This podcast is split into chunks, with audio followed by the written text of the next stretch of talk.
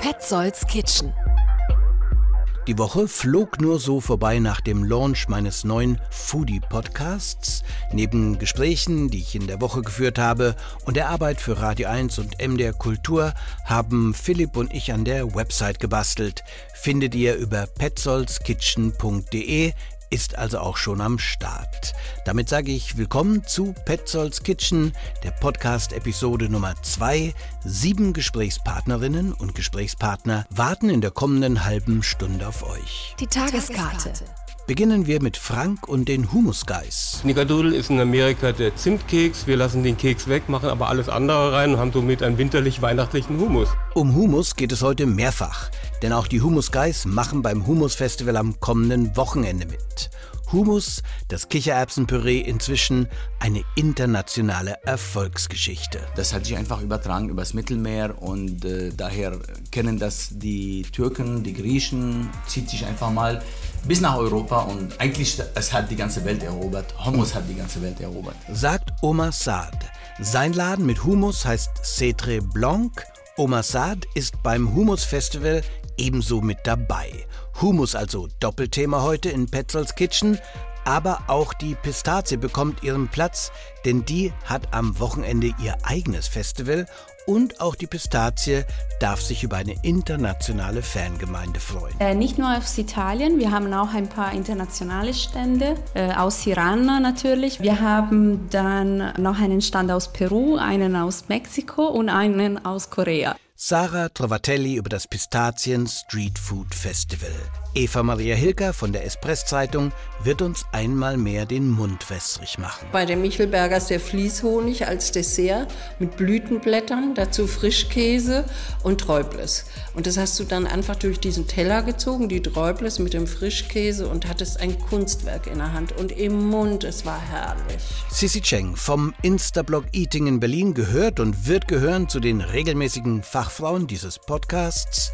Sissy berichtet heute von der perfekten Nudel der chinesischen Küche. Ich glaube, bei den Nudeln, was, was man, glaube ich, verstehen muss, ist, das hängt alles vom Teig ab. Diese Nudeln müssen in der Regel, der Teig muss ruhen und ähm, durch dieses Ruhen bildet sich Gluten, der diesen Teig elastisch macht. Und dann wird dieser Teig quasi gezogen und gleichzeitig auf den Tisch geslappt. Dann klagen doch alle über den Personalmangel in der Gastroszene. Der Nachwuchs fehlt. Achtung, ich konnte mich nicht zurückhalten und diesen Joke mache ich gleich zweimal heute. Die kulinarischen Player in Berlin, Du Bonheur und Blomeyers Käse, die haben etwas für den gastronomischen Nachwuchs getan. Frederik Maximilian Blomeyer. Geburtstag? 18.08.22. Nicht der einzige Zuwachs in der Gastroszene, auch die Pizza- und Pistazien-Community vergrößert sich. Das erfahrt ihr alles heute bei Petzolds Kitchen. Erst einmal durfte ich Anna Plagens von Du Bonheur und Fritz Lloyd Blomeyer von Blomeyers Käse zu Hause besuchen. So, in der ganzen Gastroszene Berlin and Beyond geht es darum Nachwuchsmangel und wo kommt der Nachwuchs her? Fritz Lloyd Blomeyer und Anna Plagens haben sich überlegt, wir müssen selber was tun. Ähm, und jetzt ähm, ist er da. Fritz, grüß dich. Und äh, Anna kommt auch gleich dazu.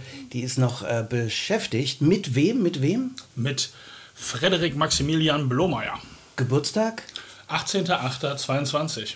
Okay, und äh, wie viel Gramm? Äh, 3270. Bisschen mehr oder weniger als dieses Brot, was ich sehe. Also es wurde hier schon, also ich sage auch erstmal Glückwunsch, aber dann ein bisschen mehr als dieses wunderbare Brot, auf dem Maxi steht. Ich würde mal sagen, das wurde extra gebacken, oder? Das ist richtig, vielen Dank. Ähm, äh, das Brot haben mir die wunderbaren Leute von Domberger Brotwerk geschenkt und es hat genau 3270 Gramm. Nein, das ist nicht wahr, oder? Doch, doch. doch, doch. Okay, wir haben hier ein Maxi in Brotform sozusagen. Einfach äh, großartig. Das ist wunderbar. Die Frage ist natürlich, ähm, ich habe das ja auch schon mal durchgemacht, wie geht das Leben dann weiter? Ihr seid ja beides äh, Freiberufler. Wie sieht es in Zukunft aus?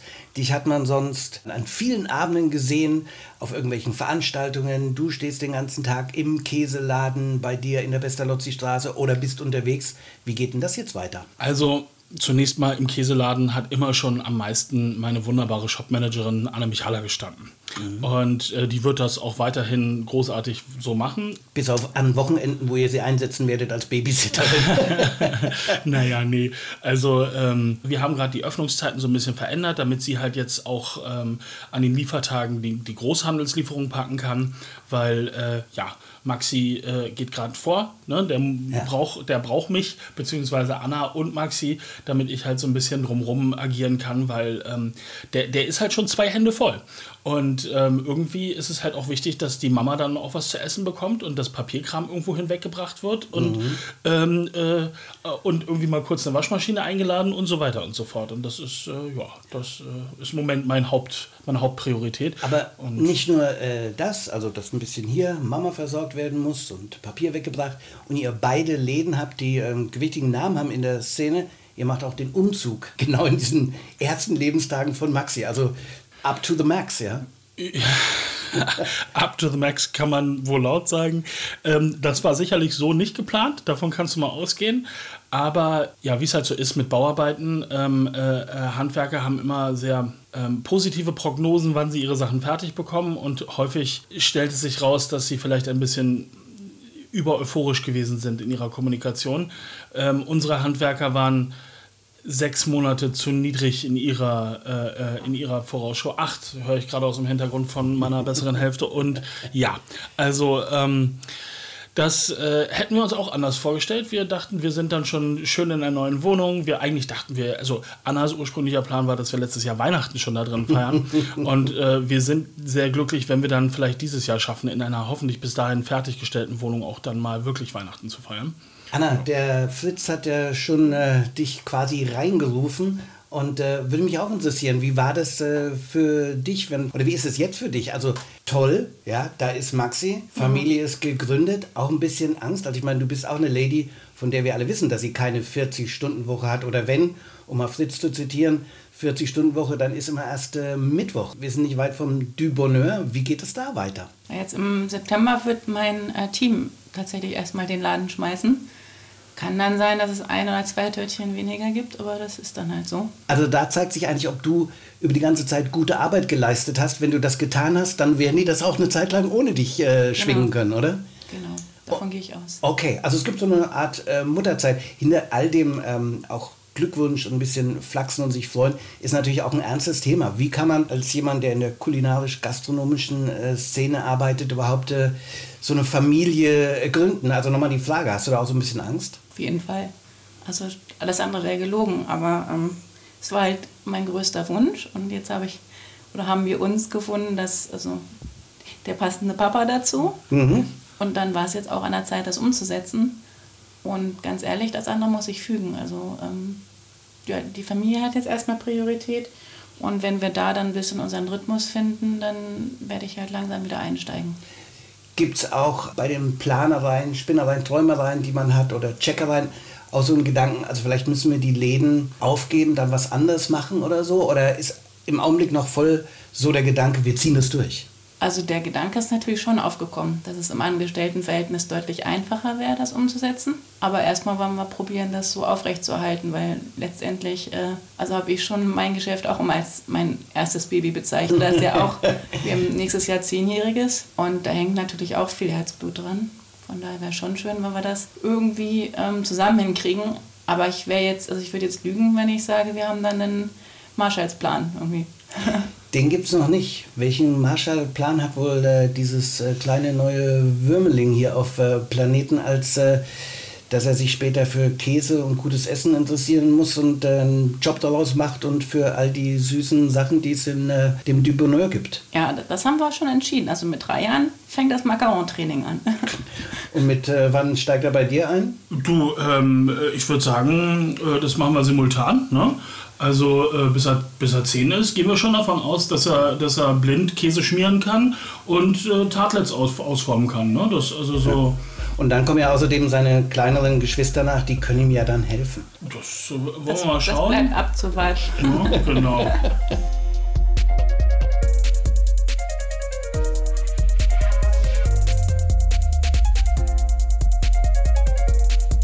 Petzolds Kitchen. Oma, hallo. Woher kommst du und was machst du hier in Berlin? Also ich bin ein Neudeutscher sozusagen. Ich komme ursprünglich aus dem Libanon, vor 42 Jahren hierher als äh, ja, auch Flüchtling damals gekommen. Okay, das heißt, du kommst aus einer großen, stolzen kulinarischen Tradition, für die der Libanon steht. Und du hast es mitgebracht. Du arbeitest auch hier im Feld der Kulinarik, des Essen und Trinkens. Ich war 18, als ich kam und konnte nicht so viel kochen. Ich habe es entwickelt hier, weil man will ja libanesisch essen wie zu Hause und dann macht man Experimente und kocht und kocht und kocht und äh, meistens isst man am Anfang selber alles auf, weil es nicht gelungen ist. Aber irgendwann mal stürzen alle Studenten, Kollegen oder im Studentenwohnheim auf das Essen und wollen mitessen, weil das so lecker ist. Und dann habe ich natürlich angefangen für den und für den und immer auf Partys und privat und so. Und äh, irgendwann mal äh, habe ich dann äh, fertig studiert und dann habe ich angefangen mit dem Handel. Ich habe dann als Libanese das auch wahrscheinlich wie alle anderen im Blut und dann habe ich mit äh, Maschinen gehandelt, mit gebrauchten Betriebsmitteln, mit, äh, mit Medizintechnik exportieren und parallel dazu immer mein Hobby betrieben und weiterentwickelt und weitergekocht. Jetzt machst du ein Humus-Festival, bist Mitveranstalter. Wie kommt es zu dem Humus-Festival? Das hat der Roy äh, Sini ins Leben gerufen und hauptsächlich aus politischen Gründen, aber aus schönen politischen Gründen, was nicht so oft in der Politik passiert. Er möchte die Menschen zusammenbringen. Er möchte, dass die Menschen friedlich miteinander essen, feiern, äh, Musik, tanzen, alles gemeinsam unter dem Aspekt dem, des Festivals, des Hummus-Festivals. Ich bin nicht Mitveranstalter, aber ich bin sozusagen einer der ersten äh, Stunde und äh, mein Hummus ist so gut, dass er sehr ungern auf mich verzichten würde. Und ich mache das gerne mit, weil ich finde, das ist eine sehr gute Art und Weise, die Menschen miteinander zu verbinden. Manche sagen, Israelis haben Hummus erfunden und manche sagen, es kommt aus äh, der arabischen Welt, aber es kommt aus Kichererbsen. War mal eine sehr interessante Antwort. Was würdest du sagen? Ich würde sagen, auf jeden Fall ist Hummus viel, viel, viel, viel älter als das Land Israel. Und äh, daher brauchen wir nicht weiter zu debattieren, woher Hummus kommt. Aber tatsächlich aus der Kichererbse und äh, die verbindet uns einfach. Genau wie in der Pizzeria oder dem griechischen Restaurant heute nicht nur Italiener stehen und Griechen, so ist dieses Hummus-Festival auch mit Beteiligung, ich glaube, aus Deutschland, aus einer Menge Länder. Also es hat sich internationalisiert. Heute darf heute jeder Hummus machen? Natürlich, natürlich. Und äh, die machen alle wirklich äh, verschiedene Sorten. Wir, wir vom Centre Blanc und ich behaupte, mein Hummus ist der einzige zweitbeste auf der Welt. Warum? Entschuldigung, der einzige zweitbeste? Richtig, weil alle, alle, alle anderen machen den besten Hummus. Deswegen ist meiner der zweitbeste und der einzige zweitbeste. Aber äh, das hat sich natürlich übertragen, so wie andere Lebensmitteltraditionen äh, oder Gerichte, besser gesagt. Das hat sich einfach übertragen übers Mittelmeer und äh, das, daher kennen das die Türken, die Griechen. Ja, zieht sich einfach mal bis nach Europa und eigentlich es hat die ganze Welt erobert. Hummus hat die ganze Welt erobert. Sag mir mal, was macht für dich ein gutes Humus aus? Da stellt sich natürlich zum Beispiel immer die Knoblauchfrage, aber auch jeder hat sein eigenes Rezept. Was würdest du sagen, ist für dich wichtig? Du schmeckst ein Humus, vielleicht gar nicht deinen eigenen hergestellt und sagst, das ist ein gutes. Ganz schwere Frage, aber für mich sehr einfach zu beantworten. Hummus ist das Wort für Kichererbse und Hummus mit Tahina ist diese Mousse, Kichererbsenmus mit Tahina. Die Übersetzung heißt Kichererbse mit Tahini. Deswegen lehne ich meistens ab, wenn die Leute sagen, oh, ich mache die Hälfte Tahini, ich mache ein Drittel Tahini, ich mache das und das und das. Also wichtig ist, dass die Kichererbse schmeckt und dezent, aber man muss es merken im Mund und wenn du kommst auf das Festival am Sonntag, wirst du es auch wirklich merken. Es schmeckt nach Kichererbse, man schmeckt die Tahini, die gute Tahini, das macht auch viel aus. Äh, die dezente Würzung, meine eigene Würzung, eine Gewürzmischung aus drei Komponenten und Knoblauch sehr, sehr dezent. So ein Hauch Knoblauch ist das bei uns immer. Und gutes Olivenöl. Zitronensaft natürlich. Keine Zitronensäure, ich weiß nicht warum, vor allem die Israelis mögen, lieben es mit Zitronensäure den Hummus zu machen und mit der Begründung, dass es länger haltbar ist.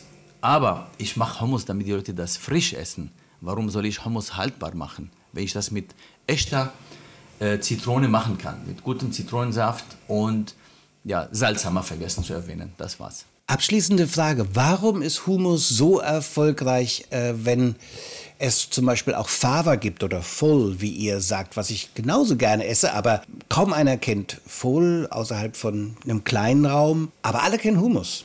Ja, tatsächlich ein Rätsel. Warum äh, dringt so ein, äh, ein Gericht durch und, und, und, und expandiert in die ganze Welt in so einem Maße wie kein anderes Gericht? Es ist mir selber ein Rätsel, aber ich finde es ein, ein, ein schönes Rätsel, weil wenn dann herauskristallisiert ein Produkt, was alle Menschen verbindet.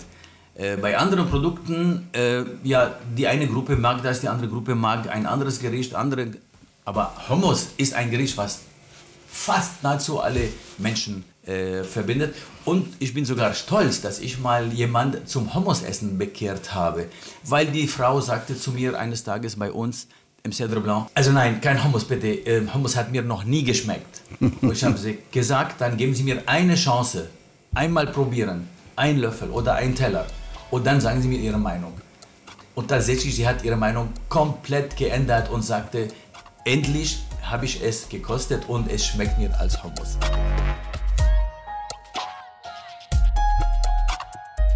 IT in Berlin, in Berlin mit Sissy. Petzolds Kitchen und Sissy Chen ist zu Gast. Einmal mehr von Eating in Berlin. Ähm, Berlin oder Berlin? Wie sage ich das ja nicht richtig? Je nachdem, wie du das aussprichst. Also Eating Berlin wäre quasi die englische Version oder Eating in Berlin, wenn man das so quasi auf Deutsch ausspricht. Beides ist fein. Wunderbarer Blog, wo ich gerade immer auch erfahre, was es Neues gibt, welche Trends dabei sind. Lass uns ähm, in diesem Podcast sprechen über Mintastic. Mhm. Hast du besucht? Worum geht's? Äh, Mintastic ist ein neuer Chinese im Bikini Berlin. Ich weiß nicht, ob du Ming Dynasty kennst. Die gibt's äh, sowohl auf der Janowitzbrücke, an der Janowitzbrücke, Ja. als auch im Europacenter. Und Mingtastic ist quasi so ein bisschen das, das neue Baby von denen. Im Bikini so ein bisschen mehr auf Streetfood, Fastfood gemacht. Also ein Ableger und äh, worum geht's bei denen? Was, was ist bei äh, deren Programm? Äh, die haben eine überschaubare Karte, was ich mal ganz geil finde, wenn Leute jetzt nicht unglaublich viel machen, sondern sich fokussieren auf ähm, ein paar richtig gute Gerichte. Und ähm, dabei sind zwei Sachen oder drei Sachen eigentlich auf der Karte, die man probieren sollte. Einmal die Nudeln, dann haben die so quasi gebratene fluffy Baus und ähm, so ein chinesisches Dessert, was sie ähm, auch selber ähm, kochen.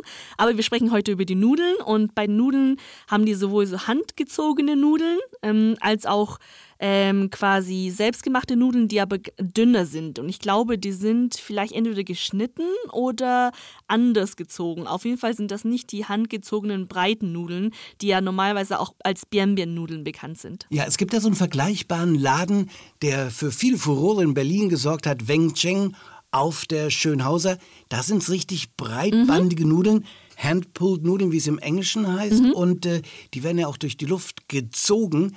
Und äh, die sind dicker, fester. Wie sind die für dich im Vergleich? Ich glaube, bei den Nudeln, was, was man, glaube ich, verstehen muss, ist, das hängt alles vom Teig ab.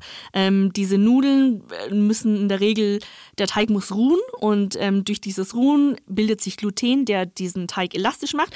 Und dann wird dieser Teig quasi gezogen und gleichzeitig auf den Tisch geslappt. Und Bian-Bian-Nudeln, dieses Bian also bezieht sich quasi auf dieses Geräusch, wenn die Nudeln auf den Tisch slappen.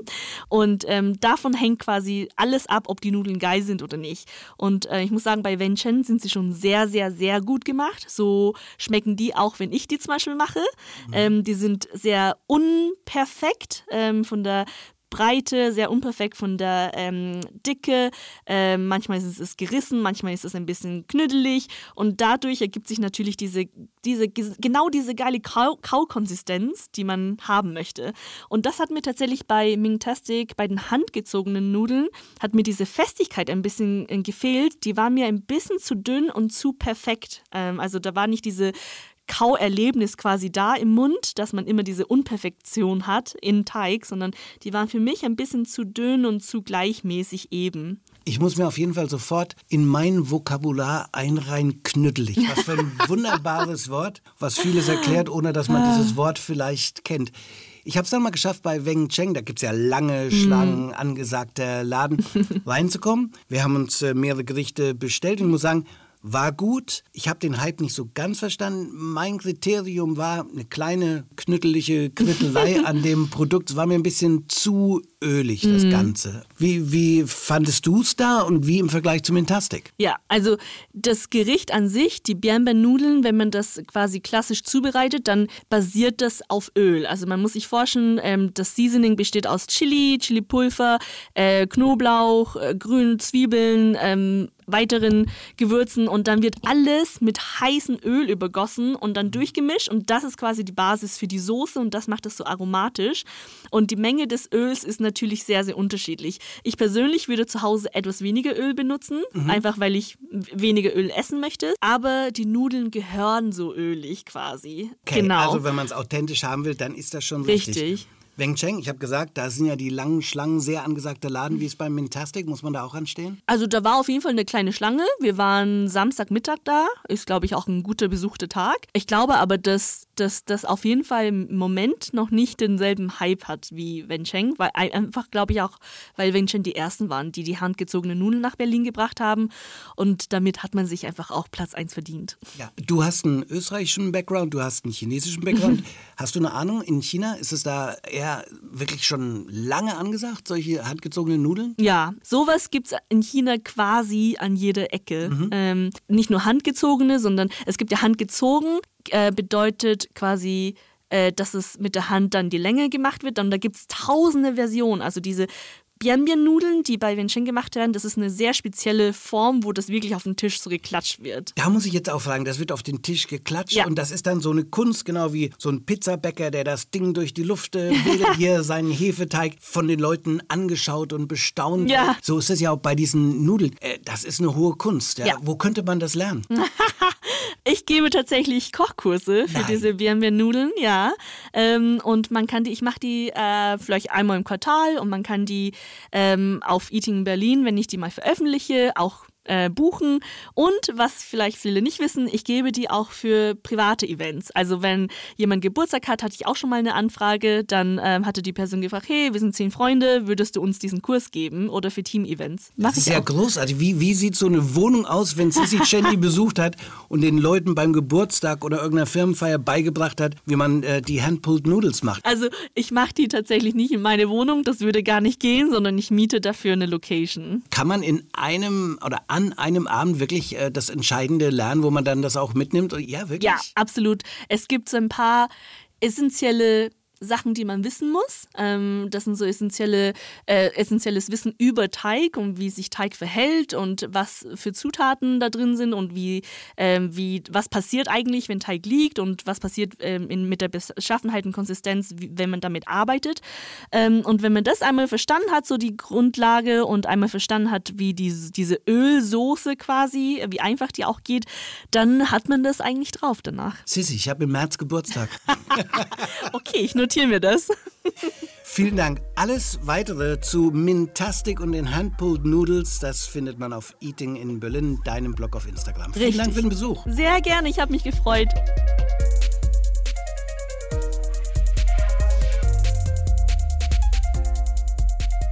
Essen und Trinken in Berlin mit Eva Maria. Eva Maria, wir sind aus der Sommerpause raus und gehen jetzt in den Herbst mit der neuen Ausgabe. Was ist drin? Ach, ganz viel. Also es machte einen Riesenspaß im Moment. Ich war äh, draußen in Brandenburg und habe die Michelbergers auf ihrer Farm besucht. Die machen da ein absolut tolles Farmfest. War auch der Tipp im letzten Petzolds Kitchen, da hast du das gleich als äh, Tipp abgegeben, genau. Genau. Und da war ich jetzt, dann war ich draußen bei Sebastian Leier im Gut Boltenhof, ja. Mhm. Also was in Brandenburg passiert, ist super. Unbedingt Termine raus, raus, raus fahren. Was für eine Nachricht, ne? weil man doch immer sagt, so, wenn ein Mann gefragt wird, sag mir mal was in Brandenburg, denkst du, mm, so, also du sagst, da passiert was. Ja, also ich fand das ganz erstaunlich, weil Sebastian Leier war ja ein erfolgreicher Koch in Berlin. Und dass der dann in Brandenburg so aufschlägt, dachte ich ja, hoppsa, weil sonst war es ja umgekehrt. Die äh, Köche, die talentiert waren in Brandenburg, sind ja alle in die Großstädte. Und jetzt geht's wieder umgekehrt. Und ich finde das eine tolle Entwicklung. Also wo man auch vor Ort hinfahren sollte und sich das anschaut. Unbedingt, unbedingt. Das Essen ist super. Also es belohnt einen auch für die Fahrt. Oder es ist wirklich auch eine ganz andere Küche. Es ist Farm to Table. Du kriegst wirklich mit, was in Brandenburg auch an positiven agrarwirtschaftlichen Dingen passiert, ohne dass es so pseudo-intellektuell oder sonst was wird, sondern du hast es auf dem Teller. Und das ist einfach hervorragend. Wo war es gewesen und äh, ein Gericht, an das du dich erinnerst? Ach, ich finde ein Gericht. Also ich, zwei. Einmal bei den Michelbergers der Fließhonig als Dessert mit Blütenblättern, dazu Frischkäse und Träubles. Und das hast du dann einfach durch diesen Teller gezogen, die Träubles mit dem Frischkäse und hattest ein Kunstwerk in der Hand und im Mund. Es war herrlich. Man ist quasi zerschmolzen. Ja. Noch ein, zwei Sachen aus dem aktuellen Heft. Na, dann haben wir uns den Frauen im Bereich Wein gewidmet, also Winzerinnen und Weinhändlerinnen, weil ich gerade feststelle, die sind ganz schön mutig und risikofreudig. Mhm. Also die gehen Welche Region? Äh, Naturweine Frankreich. Wir haben eine aus äh, Osteuropa, also aus den osteuropäischen Ländern die da ganz seltene Geschichten macht. Das ist Vinofactum, das ist die Saka. Dann haben wir eine Frau, die Alana, die hat äh, einen deutschen Winzer hier auf einer Messe kennengelernt, sich verliebt und hat da jetzt mitgearbeitet und hat einen deutschen Lambrusco äh, entwickelt. Och, Lambrusco, ich erinnere mich an Jugend, fast Kindheit, 2 D-Mark 30, eine Riesenflasche und ein noch riesigeren, dicken Kopf am nächsten Tag. Kein Wunder, dass der so einen schlechten Ruf hat, der Lambrusco, oder? Aber heute ist der ganz anders. Es macht so einen Riesenspaß. Ich weiß nicht, kennst du ja auch Holger von... Äh, Die Kultur? Ja, der hat ja auch. Und dann gibt es den auch bei diesem Dessert-Restaurant. So, Koda. Genau. Der äh, hat auch einen tollen Lambrusco. Aber Lambrusco, so wie der jetzt gerade produziert wird, ist hervorragend. Du sprichst von den Frauen und ja. äh, Sophia Rudolph ist im aktuellen Heft, also vom äh, Lovis, die Küchenchefin, die wir alle verehren in so einem kleinen Rezept-Duell oder was ist das? Ja, genau? ach, das ist kein Duell. Das war einfach, wir hatten in aller Offenheit, ich hatte satt, dass immer Männer am Grill stehen. Ich dachte, mhm. jetzt muss man auch mal irgendwie ein anderes Bild entwickeln. Und dann Aber Grill verbindet man so ein bisschen. Feuer tribalistisch mit Männern, was ein Blödsinn, oder? Ja, also ich finde es schon. Also ich kenne ganz viele Frauen, die leidenschaftlich gerne grillen. Aber wie es so oft ist, die sind halt dezent, die gehen jetzt nicht so lauthals raus mit diesem Thema. Und ich habe einfach Sophia gefragt und die meinte, ja klar. Und dann hat die einen wunderbaren Wolfsbarsch in, äh, wie sagt man, Backpapier, äh, gefüllt mit Kräutern, Gewürzen und so weiter. Und Henriette Wulff, eine Rezeptentwicklerin, hat da Dips dazu entworfen. Also ein Coleslaw aus Rotkohl kannte ich so auch nicht. Macht einen Riesenspaß. Wunderbar. Direkt dran, Eva Maria, dein Tipp äh, für die Petzolds Kitchen Episode Nummer 2. Ganz irre ist im Moment äh, ist der Trend zum ollen Fisch. Das heißt, der Fisch wird gereift. Also das kannten wir ja nie. Also wir dachten immer, je frischer, desto besser. Genau. Und zurzeit gibt es einfach diesen Trend, den Fisch im Reifeschrank äh, lange Wochen einfach abhängen zu lassen. Und ich habe das probiert zum Beispiel im Nanum. Das ist mhm. gegenüber vom Jüdischen Museum. Die hat jeden ja. Freitag ein Fischmenü. Da legst du dich hin. Also das ist eine Konsistenz von Fisch, zart, aber nicht wabbelig. Also es ist wirklich ganz neue Geschmackserlebnisse. Marco Müller macht es natürlich auf Drei-Sterne-Niveau. Dann haben wir es Lila in Kreuzberg, der macht es auch schon länger. Ah, ja. Also es gibt echt einen richtig tollen Trend. Lode und Steen macht es auch. Also nach dem äh, Dry-Aged Fleisch, jetzt Dry-Aged Fisch. Fisch. Nanum hast du erwähnt, freitags, ich habe es da auch schon mal äh, durchgegessen, das Menü. Wunderbar, nicht gleich was für Anfänger, weil es gibt einiges auch in getrockneten Sachen. It's an acquired taste, sagt man im Englischen. Wunderbar, aber es ist jetzt nicht die Nordsee und der Fischburger, ja? Nein, das darf man nicht. Also es gibt eben auch frittierte äh, Flossen Ja. und so weiter. Da muss man schon ein bisschen äh, mutig, tapfer sein und einfach neugierig auf neue Erlebnisse. Vielen Dank, Eva Maria. Gern geschehen. Petzolds Kitchen, der Foodie-Podcast aus Berlin. Sara Trovatelli, Berlin Italian Communication, True Italian. Sarah, diesmal äh, nicht äh, Pizza oder Pasta, sondern Pistazie. Wie, wie seid ihr zur Pistazie gekommen? Also es gibt auf jeden Fall einen Pistazientrend in den letzten Jahren, dass diese wunderschöne Zutaten nicht mehr äh, nur in den äh, süßen Gerichten, also wie Eis, Granita oder in der Patisserie benutzt wird, sondern auch in herzhaften äh, Gerichten wie Pasta, Pizza, Panini und so weiter. Und äh, ja, wir wollten das einfach feiern und ähm, viele verschiedene Stände zusammenbringen, die für ein Wochenende verschiedene Spezialitäten mit Pistazien anbieten. Sind das alles Stände aus Italien und was gibt es da? Äh, nicht nur aus Italien, wir haben auch ein paar internationale Stände äh, aus Tirana natürlich, wo auch die Pistazien sehr, äh, also eine sehr wichtige Zutat ist. Äh, wir haben dann äh, noch einen Stand aus Peru, einen aus Mexiko und einen aus Korea. Was also, bieten die an? Also der Stand aus Peru, Ceviche natürlich, mit gehackten Pistazien äh, drauf. Ähm, der Stand aus Iran äh, Juwelenreis mit Pistazien und auch ähm, Solesart, das ist ein Dessert, ein typisches Iranes, äh, iranisches äh, Dessert äh, mit Pistazien. Der koreanische Stand, der bietet normalerweise frittiertes Hähnchen und frittiertes Gemüse an und dieses Mal mit einer leckeren Pistaziensauce dazu. Pistazien, wie magst du sie am liebsten?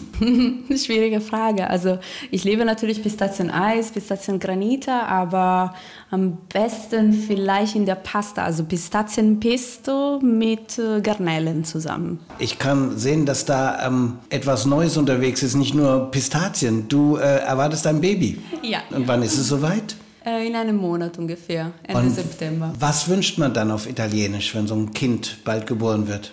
Ähm, also wenn er noch nicht geboren ist, kann man sagen, so viel, viel Glück äh, in Bocca al Lupo. Und wenn es geboren fortuna. ist? Äh, congratulazioni. Also Okay.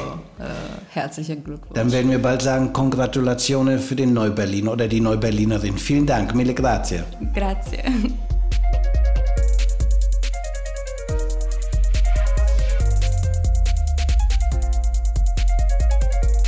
Mein Name ist Frank Büchin. Humusgeist, Frank, hallo, grüß dich. Seit wann gibt's euch? Seit 2019. Also ihr seid im dritten Jahr. Sag mal, spürt ihr auch irgendwas von Überfall auf Ukraine, von äh, den Änderungen und den Krisen, die wir in diesem Jahr erleben? Aber Wir kriegen vor allen Dingen mit die ganzen Trittbrettfahrer. Die Italiener, die den Kichererbsen mittlerweile verkaufen fürs Doppelte innerhalb der letzten drei Monate. Oder sonnengetrocknete Tomaten kosten mittlerweile 45 Prozent mehr als im Vormonat. Im Großmarkt schreiben sie morgens einen Preis hin, der abends gar nicht mehr gilt. Erzähl mal, welche Humussorten es bei euch gibt. Ja, es gibt von dem traditionellen über einen mit Zitrone, Minze, ähm, sonnengetrocknete Tomaten mit Basilikum oder in Balsamico-Essig, karamellisierte süße Zwiebeln bis hin zu Exotika wie Karotte mit Ingwer oder Mango-Hummus oder dem Snickerdoodle-Hummus. Snickerdoodle ist in Amerika der Zimtkeks. Wir lassen den Keks weg, machen aber alles andere rein und haben somit einen winterlich-weihnachtlichen Hummus. Da stehen noch ein paar, die glaube ich auch in Richtung Winter gehen, oben an der Tafel. Magst du die mal vorlesen? Also wäre zum Beispiel der mit weißen Bohnen und Rosmarin, der ist ein bisschen schwerer. Der hat halt mit dem Rosmarin einen eigenen Charakter. Es ist ein dankbares Grundnahrungsmittel für innovative Ideen. Ja, zum Beispiel äh, einen Schokoladenhummus. Meine Frau prügelt mich dafür, aber ich sage immer, das ist unsere an gesunde Antwort auf Nutella, weil es schmeckt einfach äh, auf der Erdbeere genauso wie auf dem Croissant. Und es ist kein Zucker drin, es ist einfach nur gesunde Nahrungsmittel. Das ist auch das Schöne an der, an der Kichererbse für alle, die sich jetzt vegetarisch oder vegan ernähren. Äh, Es ist ein Protein- oder Eiweißlieferant ohne Ende. Bei dieser Vielfalt gibt es eigentlich Puristen, die sagen, das könnt ihr mit Humus nicht machen? Ja, die gibt es. Die haben wir auch schon auf den, die haben uns auch schon kontaktiert und äh, wir sollen doch dabei bleiben, was wir in Deutschland machen. Äh, davon halte ich überhaupt nichts. Wenn wir das machen würden, was wir immer gemacht haben, hätten wir keine italienischen Restaurants, wir hätten keine indischen Restaurants, wir hätten eigentlich gar nichts. Wir würden auf der Kartoffel sitzen. Vielen Dank, Frank. Danke. Petzolds Kitchen, der Foodie-Podcast aus Berlin. Blomas Käse und Du Bonheur feiern ihren Nachwuchs. Oma Saad erzählt uns vom Humus Festival. Sissy über Mintastic Nudeln im Bikini. Eva Maria Hilker über die Themen der neuen Espress-Ausgabe. Sarah Trovatelli über das Pistazien Street Food Festival. Und eben hörten wir von der reichen Auswahl von Humus bei den Humus Guys. Zu allem diesem Humus möchte ich meinen Brei auch noch geben, meinen musikalischen Brei. Ich freue mich über Abonnements, das geht ganz easy auf allen Podcast-Kanälen. Checkt gerne auch die Website petzolskitchen.de. Bis zur nächsten Podcast-Ausgabe sage ich Tschüss. Mein Name ist Johannes Petzold und äh, hier ist der Humus-Song. You're eating hummus again? Ja. Why? Because you know I'm all about that paste, about that paste, that hummus. I'm all about that paste, about that paste, that hummus. I'm all about that paste, about that paste, that hummus. I'm all about that paste, about that paste, paste, paste, paste, paste. Yeah, it's pretty clear. This ain't no Thai food, but I can dip it, dip it when I would like, dude. It's got tahini and Arab-like taste and all the right oil and all the right places. Petzolds Kitchen.